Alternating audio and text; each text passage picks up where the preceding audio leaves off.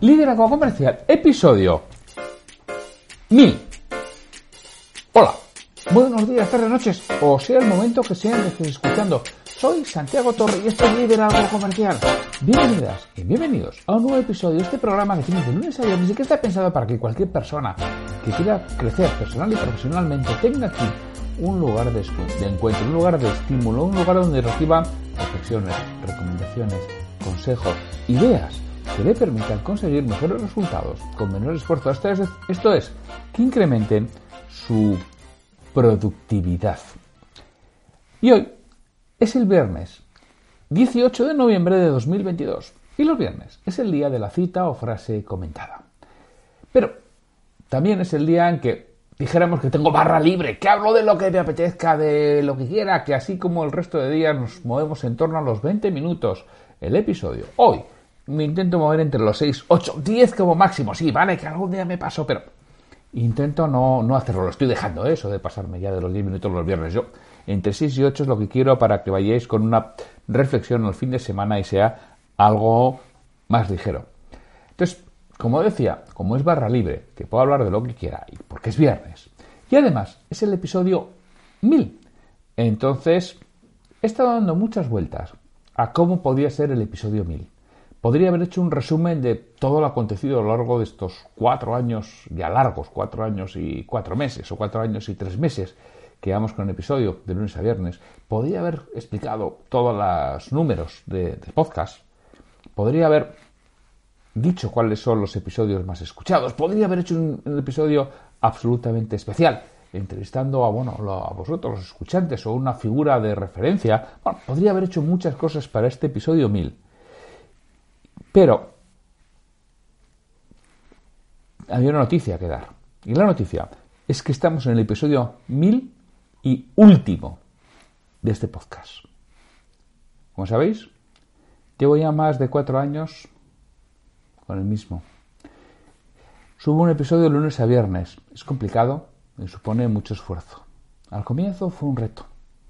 Después se convirtió en un hábito. Y crear cada episodio pasó a ser una ilusión diaria y como todo ha ido evolucionando y ahora es una losa. Sobre todo desde que comencé a enviar una reflexión diaria a, quienes se suscribían a mi newsletter desde santiagotorre.com, que si no estás, te recomiendo que te suscribas ahí en santiagotorre.com. Y es por eso sí, he querido llegar al episodio 1000 y ha sido un desafío titánico. En estos momentos estarás en una de estas tres situaciones. En una en que te da igual. Es el primer episodio que escuchas. Ya has llegado aquí por la efemérides. Y bueno, a ver qué nos cuenta en este número tan redondo. A ver si regala algo. Pues ya os digo yo que no voy a regalar nada. No, es que como estamos cerca de Black Friday. Pues mira, es que yo no hago Black Friday. No voy a regalar nada. La segunda postura o situación en la que pues estás que te da rabia que me escuchas de vez en cuando y te gusta. Y vas a perder uno de los podcasts de fondo de armario, dijéramos. Y la tercera situación es que acabas de recibir un mazazo, porque me escuchas varias veces a la semana, incluso algunos todos los días, y sientes que te va a quedar un vacío. Sea lo que sea, déjame decirte que no dejo el podcast, que no lo dejo, que voy a seguir tal y como hasta ahora. ¿Por qué he hecho esto? ¿Por qué lo has dicho, Santiago? ¿Qué susto me has dado? No me fastidies que no me llegaba la camisa al cuerpo. Que es posible que alguno esté pensando, quizá menos de los que yo creo, pero seguro que alguno está pensando, si eres tú, dímelo. Los que dicen, Santiago, te mato, menudo susto que me has dado, ¿no? Bueno, pero ¿por qué, ¿por qué he hecho eso? Porque, bueno, hoy en el episodio de hoy, lo que quiero transmitir es la importancia del contexto cuando decimos las cosas. La importancia cómo con nuestras historias, con nuestras palabras, podemos crear situaciones en las que de ahí podamos mover a las personas a, a que realicen ciertas conductas o tengan ciertos comportamientos. Claro, y todo esto puede ser desde la manipulación, es decir, el contexto, yo lo puedo utilizar para manipular. ¿Qué es manipular? Conseguir que tú hagas una cosa que va en mi beneficio y a veces hasta en tu perjuicio. Eso es manipular. Mientras que persuadir es conseguir que tú hagas una cosa que no harías sin mi intercesión, pero que va en tu beneficio. Esa es la gran diferencia. Es decir, manipular es cuando quiero obtener algo de ti para solamente mi beneficio. Persuadir es cuando quiero que hagas algo que va a partir. Es decir, habitualmente lo que intentamos es persuadir a, a nuestros hijos para que hagan algo. ¿Les estás manipulando? No, les estoy persuadiendo, que es muy diferente porque está en su beneficio. Entonces, quería que os dierais cuenta de la importancia del contexto para manipular, pero de eso yo no hablo, pero sí para persuadir, que es una de las cosas importantes de este podcast. En este podcast tratamos tres áreas fundamentales, una cuarta también si quieres. Las áreas fundamentales son ventas, liderazgo y persuasión. Y también desarrollo profesional. Lo mismo, pero el contexto es muy importante en el desarrollo profesional. No es lo mismo un desarrollo profesional en el que estés hastiado, cansado, aburrido, que un desarrollo profesional en el que estés ilusionado, con ganas y con fuerza para intentar nuevas cosas.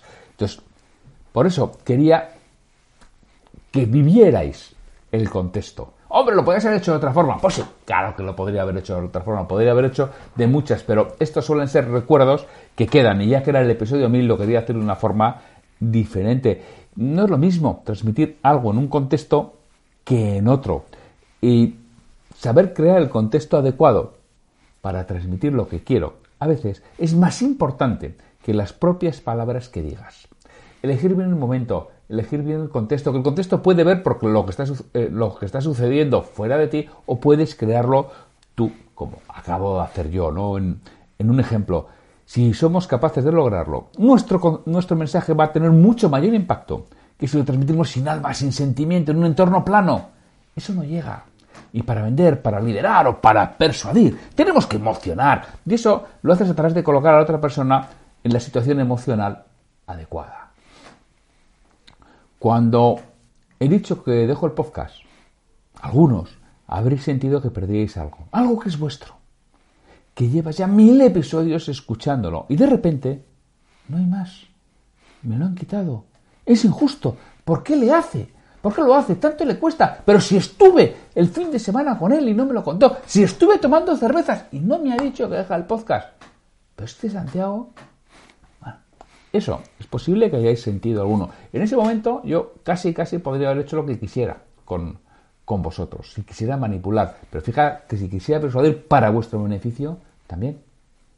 Y a veces es necesario utilizar el contexto para hacer las cosas. Es necesario utilizar el contexto para hacer una retroalimentación adecuada. Es necesario utilizar el contexto para que el cliente se dé cuenta de alguna petición inasumible que está haciendo. Es necesario utilizar el contexto para el cliente, para que el cliente también se dé cuenta de lo que va a suceder si nos pierde como proveedores. O que se dé cuenta de que nos puede perder como proveedores y entonces lo que le, le pasaría. Hay que tener en cuenta que el miedo a perder algo que ya tenemos es, de acuerdo con los estudios, dos veces y media más fuerte que el deseo de ganar algo que no poseemos.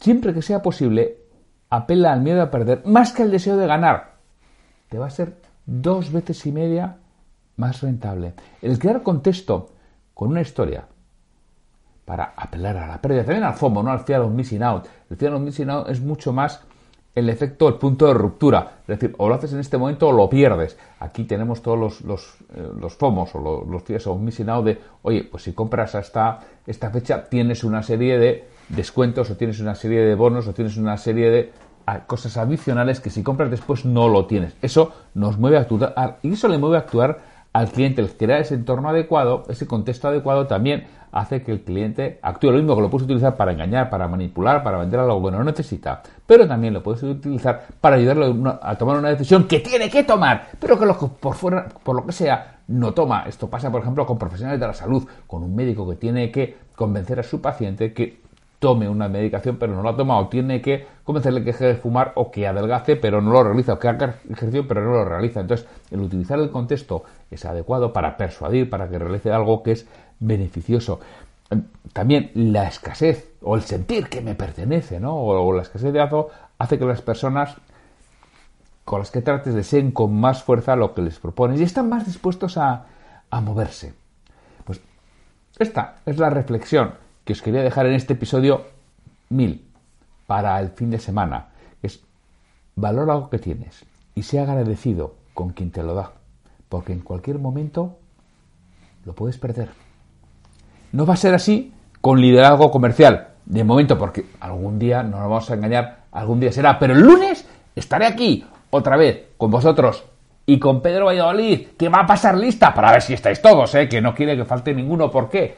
Porque el lunes es el día que tenemos la sección EDN Escuela para Dueños de Negocio del podcast Liderazgo Comercial. Y aquí estaré, que esto no se acaba, que era, bueno, no una broma, sino una puesta en contexto de lo que podría suceder. Así que sin mucho más, un fortísimo abrazo y nos escuchamos el lunes.